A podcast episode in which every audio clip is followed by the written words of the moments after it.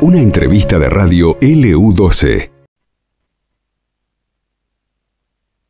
Lo dice la opinión austral hoy en su portada. Eh, una mujer denunció en niñez y en la comisaría que su hija de 8 años fue atacada a golpes por sus compañeros de clase, que además se le dejan mensajes amenazantes en el cuaderno. Y uno ve esto y la verdad que no deja de sorprendernos, ¿no? Lo que vamos conociendo día a día.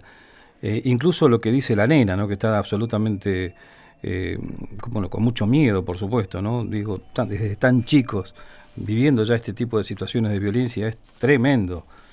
Eh, y en este sentido, bueno, ¿cómo abordar toda esta problemática? Vamos a, consultarle a la licenciada Julia Beatriz Chalup, que es secretaria de Niñez y Adolescencia y Familia del municipio de la ciudad de Río Gallegos. Hola, Julia, ¿cómo estás? Buen día. Buen día, Carlos. Buen día para toda la audiencia. Bueno, qué preocupante todo esto que vamos conociendo, ¿no? Estas historias que no sé si en algún momento quizás ya eh, existía y de repente salen a la luz, ¿cómo nos impacta, digo? Sí, por supuesto, porque, bueno, este tipo de situaciones... Eh, son muchas más de las que se denuncian públicamente, ¿no? Por ahí la conmoción es cuando salen a la luz, pero estas situaciones pasan habitualmente.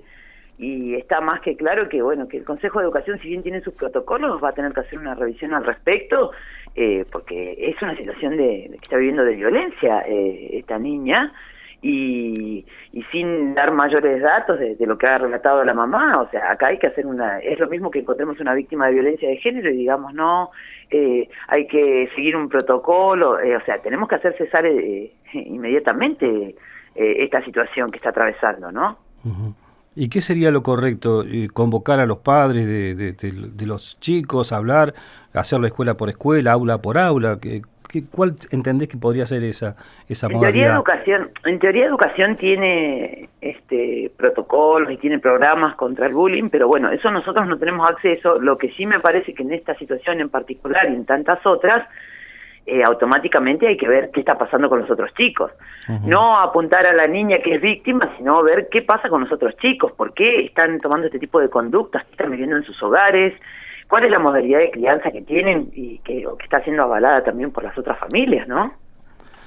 Eh, viste que a veces uno uno dice, este, mira, los chicos ven tantas cosas en, la televisión hoy por hoy, las redes sociales, qué sé yo, por ahí se alimentan a veces este tipo de cosas que uno puede entender a veces y se hace una fantasía, viste, pero ver ya un dibujo así con, con marcas, qué sé yo, de cortes, cuchillos, sangre, eh, cuando en realidad a esa edad uno ve que los nenes, en su mayoría, yo tengo un nieto que tiene la misma edad, y bueno, los dibujos no tienen nada que ver con esto que aparece acá, ¿no? Es una cosa... No, y también, eh, también eh, verdad que los chicos están expuestos hoy eh, los juegos de PlayStation y videos que miran en Internet, eh, a mucha más violencia, pero tiene que estar la familia detrás. Eh, también explicando estas cosas, ¿no? Y poniendo en un manto de realidad lo que están viendo todos los días. Sí, me parece que pasa por ahí también. ¿eh? Tratos, Sí, y los tratos también que tienen, o cómo van naturalizando, porque por ahí hay un chico que está tres horas con un celular, con una tablet o, en el videojuego, y, y, uno ve esos juegos y es violencia permanente. A su vez, ve a, la familia que también eh, eh, tiene malos tratos contra otros adultos. Vamos a un partido de fútbol y vemos que se insultan. O sea, es, es la violencia permanente. El niño no tiene la, la capacidad de darse cuenta de que ese par está sufriendo, entonces el adulto se lo tiene que mostrar. Claro, claro, exactamente. Ven, y eso, y cuando ya naturalizan la situación, ahí estamos en problema, te digo. Exactamente, porque eso es lo que ocurre. Tal vez el niño vive violencia en su, en su hogar o, está expuesto a otras situaciones y, lo traslada a otros. Eh, vemos, eh, eso se ve permanentemente. Los niños son el reflejo de lo que, de lo que viven, ¿no? Desde ya, por supuesto que sí. Mira, eh, a propósito de, de este tema, eh, te voy a consultar. Hace unos días atrás, eh, Angelito hablaba con una persona, un padre, esto sucedió en Pico Truncado, estas cosas igual pasan, ¿no? De un adulto eh, que mostraba sus partes íntimas a nenes.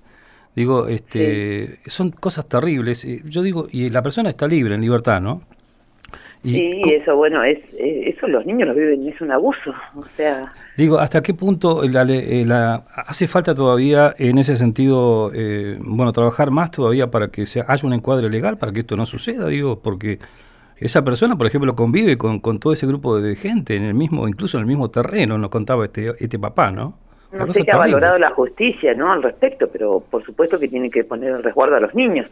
A nosotros cuando nos toca una intervención y volviendo a esto de, esta situación tan tan grave con esta niña, nosotros si tenemos la, la, certeza de que hay un niño en riesgo, automáticamente tenemos que tomar medidas. Nosotros no podemos esperar, ver eh, si, si vamos a citar o no citar. O sea, automáticamente hay que, hay que tomar intervención en estos casos. Y creo que por ahí los docentes necesitan respaldo también para hacerlo, ¿no? Claro. Porque por ahí se carga contra los docentes y los docentes también están solos. Sí, sí, sí por supuesto. Bueno, y por ahí te digo, en muchos casos, yo insisto en esto que la cosa pasa por desde la casa, que es el primer lugar donde nos gestamos todos, ¿no? Como personas, digo. Eh, y lógicamente también en la escuela. A veces, eh, en muchos casos, uno, por lo menos en la charla que tiene con la gente, eh, hay cosas que se perciben más en la escuela que en la misma casa. Por supuesto, porque bueno, en la escuela es donde se puede ver todo, todo lo que pasa en la familia se traslada a la escuela, es así eh, un niño que, que, vive violencia va a la escuela y, y, también y ejerce violencia. Exactamente, exactamente, es así. Y tiene que ver con esta naturalización. Por eso también es muy importante que, que las escuelas se corran un poquito del eje de pensar en los contenidos. Yo entiendo de que estos dos años de pandemia se perdieron muchos contenidos, los chicos obviamente no pudieron eh, obtener, alcanzar lo, lo, lo, básico, ¿no? Pero me parece que, que después de una pandemia tenemos que empezar a trabajar otras cuestiones.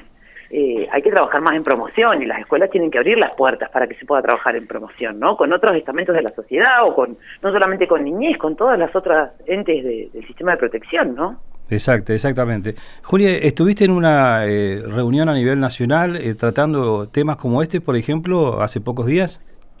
Sí, estuve en el Consejo Federal de Niñez acompañando a la Secretaria de Estado de la provincia, la licenciada Evia, y se abordan cuestiones de salud mental, se abordan cuestiones del, del sistema penal juvenil, también de, de, todas estas cuestiones que se dan y, las políticas públicas que hay que establecer, ¿no? Y creo que eh, el tema de, de, educación no puede ir separado de, de todas las cuestiones que tienen que ver porque es el lugar donde más pasan nuestros chicos y y ahí es donde tenemos que trabajar fuertemente.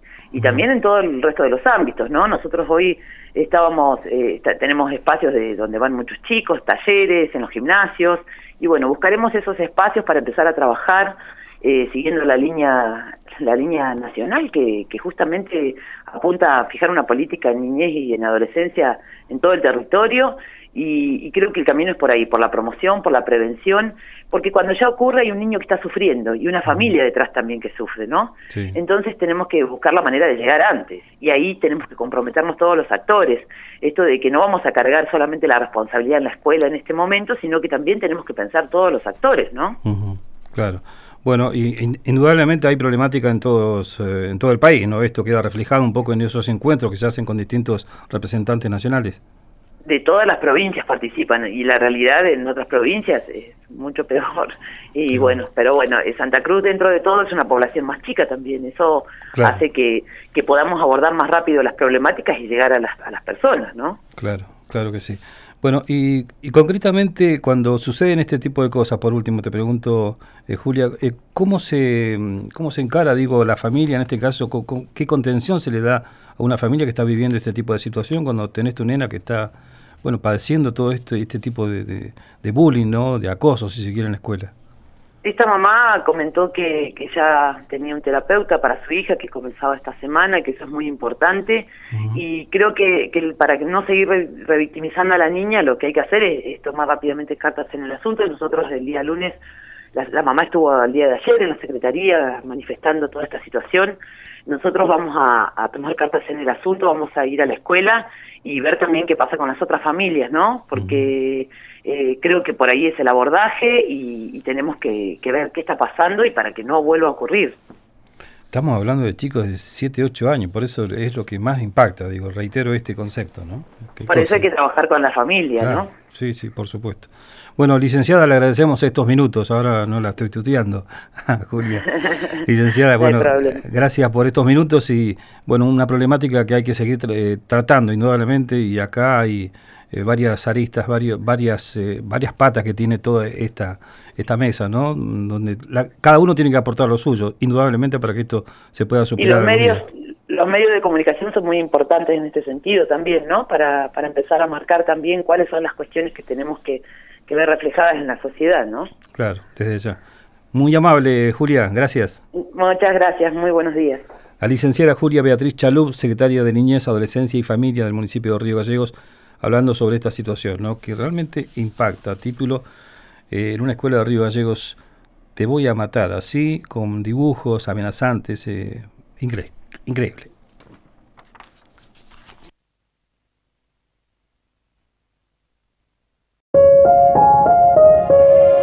Esto pasó en LU12, AM680 y FM Láser 92.9.